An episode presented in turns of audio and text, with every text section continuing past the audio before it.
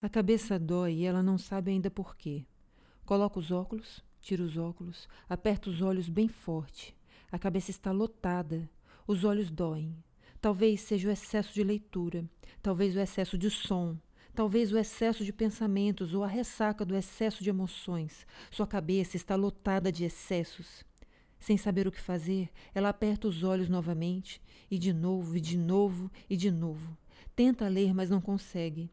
Tenta ouvir uma música, mas seus ouvidos estão cheios de uma estática que a cansa. Ouvidos lotados. Aperta os olhos mais uma vez.